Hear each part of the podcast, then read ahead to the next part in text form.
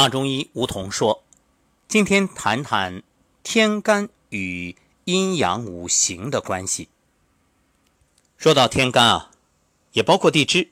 那我们现在呢是可以从甲骨文里找出来，可见这个文化的来源非常早。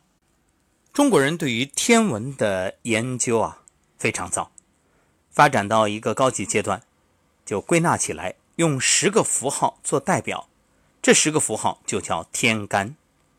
天干呢是汉朝以后用的名词，也就是五行的法则。比如太阳系中，地球和外面的八大行星彼此干扰的作用。从物理学的角度分析啊，就是地球与八大行星的放射功能，彼此吸收，然后呢相互发生作用。例如太阳能的放射对地球人类的干扰很大。这一点呢，从通讯、电子、太空学等方面都可以佐证。那么有人会奇怪了，你说这通讯、电子、太空学，这不是现代的研究吗？古代难道就知道？是的，中国古人就已经了解了其中的一些秘密。那对于这种天体的运动、物理世界的运动，就用五种元素来表示。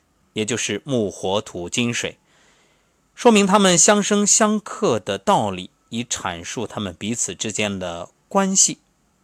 不过后来啊，文化不断的进步，这五行的生克法则已经不足以表达。于是呢，祖先们又发现了五行的双重作用。天体在物理世界又用了十个符号，也就是甲、乙、丙、丁、戊、己、庚、辛、壬、癸。那么这十大天干它与五行有什么关系呢？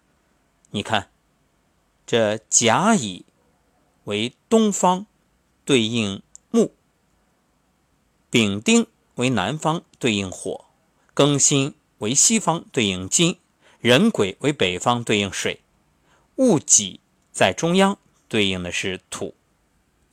那么这是天干与五行的关系，与阴阳又有什么关系呢？比如这东方对应木，它为什么是甲乙两个？甲木和乙木有什么区别呢？甲木代表生长的元素，乙木呢是成型了的元素。换言之啊，甲木代表生发的物理，乙木代表成型的物质。丙与丁呢也是如此，丙是代表火的元素。丁是代表成型的火，至于戊己庚辛壬癸都是一个道理。这中间它又分阴阳，比如甲木为阳木，乙木为阴木；丙为阳火，丁为阴火；庚为阳金，辛为阴金；壬为阳水，癸为阴水；戊为阳土，己为阴土。我们举个例子啊，比如《黄帝内经》。说女性第一次来月经，那这里呢，古人认为直接说出女人的隐秘很不礼貌，于是呢就说女子十四而天鬼至。哎，那问题来了，既然人鬼皆为水，为何说天鬼不说天人至呢？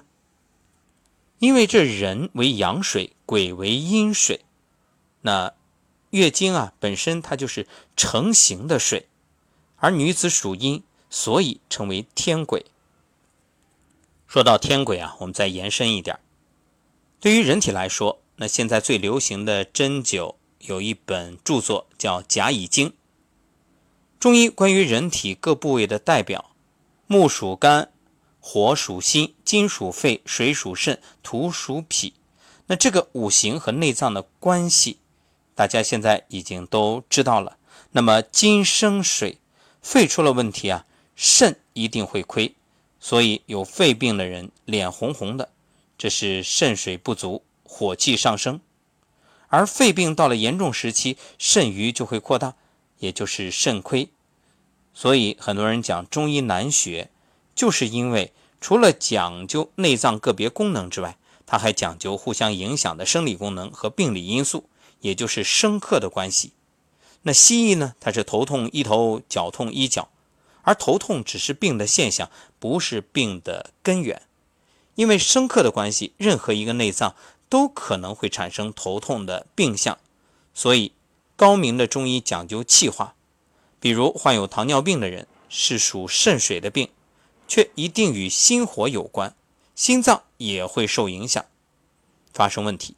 这也就是五行生克的道理。这里也要特别补充一点啊，就是五行的生克，这每一行都与其他四种元素有关。